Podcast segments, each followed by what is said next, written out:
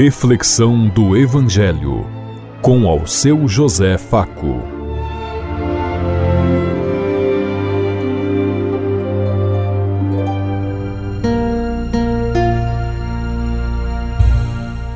Paz e bem a todos os ouvintes da Rádio Construtiva e todas as emissoras em sintonia conosco e o povo que nos ouve. Queremos levar até você uma mensagem de amor através da palavra de Jesus Cristo Hoje no Evangelho de Marcos, capítulo 3, versículo 20 a 21. Sábado, 20 de janeiro de 2024. Que a graça e a paz de Deus Pai, Deus Filho, Deus Espírito Santo vos ilumine nesse dia e seja uma boa notícia para todos.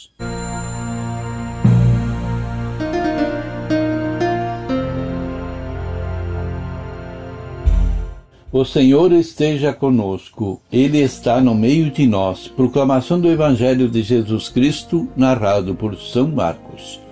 Glória a vós, Senhor.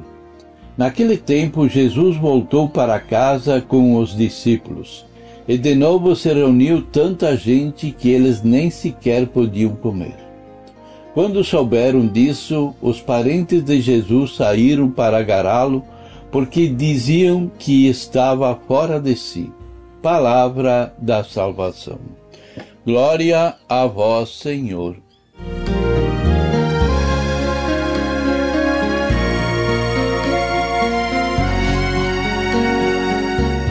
Sempre existem sombras ameaçadoras tirando proveito, tentando iludir as pessoas, enganar, quando falamos de um Deus libertador, de um Deus vivo, de um Deus presente no meio da comunidade.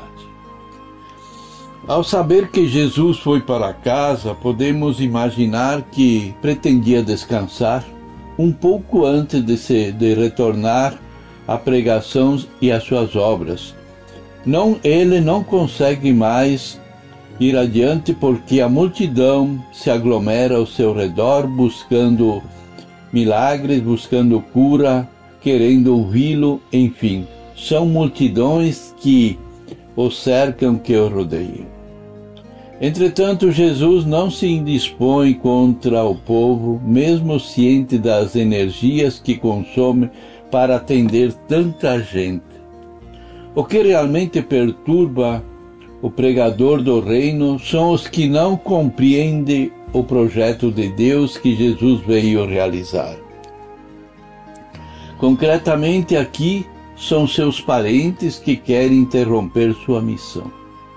E o fazem com argumentos impróprios e até ofensivos, considerando louco e negando sua lucidez. Anu tento anular suas palavras e o pior, exigir que o tirem de circulação, pedindo para que Jesus se afaste e deixe de pregar e de levar a boa nova do Pai.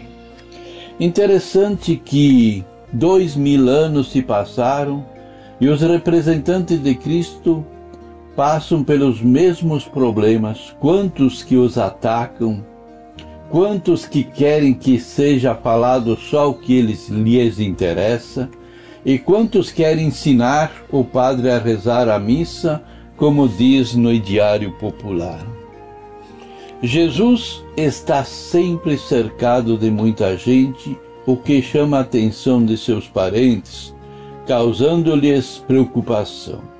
A preocupação pode ser tanto boa como ruim, e pode vir tanto de familiares como de amigos e de outras pessoas. Por isso, aqui no texto, fala da família, mas não temos claro na tradução se realmente é isso. No Evangelho de Marcos, nós lemos o relato da atitude da família de Jesus que acha que ele está fora de si, que ele está louco. Literalmente se lê: E ouvindo os seus saíram para ter detê-lo, diziam, pois, que estava enlouquecido. Quem são os seus? Podem ser os parentes e também podem ser seus discípulos. Enlouqueceu pode se referir a Jesus e também pode sim se querer dizer a multidão que o cercava, porque era muita gente. A interpretação comum é que os familiares de Jesus achavam que ele estava fora de si. Certamente Maria se preocupava com o seu filho. Era mãe e o via muito exposto. Ela não entendia direito tudo o que Jesus estava fazendo. Ela que ouviu a mensagem do anjo de Deus muitas vezes ficava em dúvida sobre o que Jesus estava fazendo, pregando e a quem ele estava representando. Ela podia ter restrições a algum dos doze companheiros mais íntimos de Jesus, porque, como sabemos, tinha Judas e tinha tantos outros que eram considerados pessoas não muito aceitáveis na sociedade, como Mateus também, que era cobrador de impostos. Com quem Jesus andava? O que fazia ele e seus apóstolos? Que perigo ocorriam? Que perigo eles corriam pregando assim no meio da multidão, no meio das ruas? Jesus se expunha sem dúvida alguma e seus adversários se manifestavam. Mas além do mais, o que mais preocupava era porque Jesus, com suas palavras, incomodava o sistema porque denunciava todas as injustiças, os sinais de morte, a, o desrespeito com a vida humana que acontecia naquele tempo e que continua acontecendo hoje. Falar em nome de Deus é um risco, é um desafio, é, é correr realmente risco de vida. Porque sempre tem aqueles que vivem da morte, da desgraça e do sangue dos outros. Nós vemos aqui, por exemplo, que os escribas de Jerusalém, por sua vez, acusavam Jesus de, de ser, estar possuído por Bezebu e que seus ensinamentos eram feitos através do, do chefe dos demônios.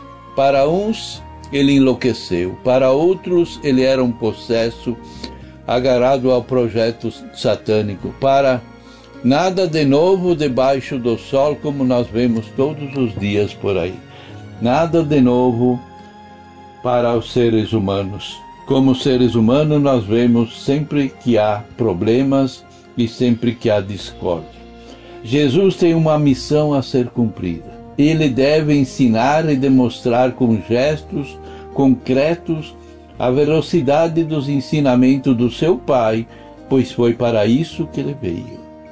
Ele o faz, terá. Outros continuarão dizendo: está enlouquecido.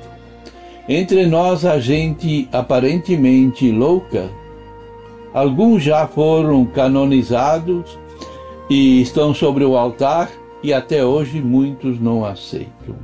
Outros continuam sendo criticados, mas muitos foram que fizeram acontecer a boa nova do reino de Deus sem serem aceitos nesse mundo.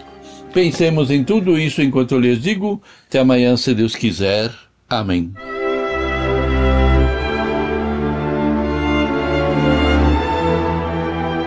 Você ouviu Reflexão do Evangelho com ao seu José Faco.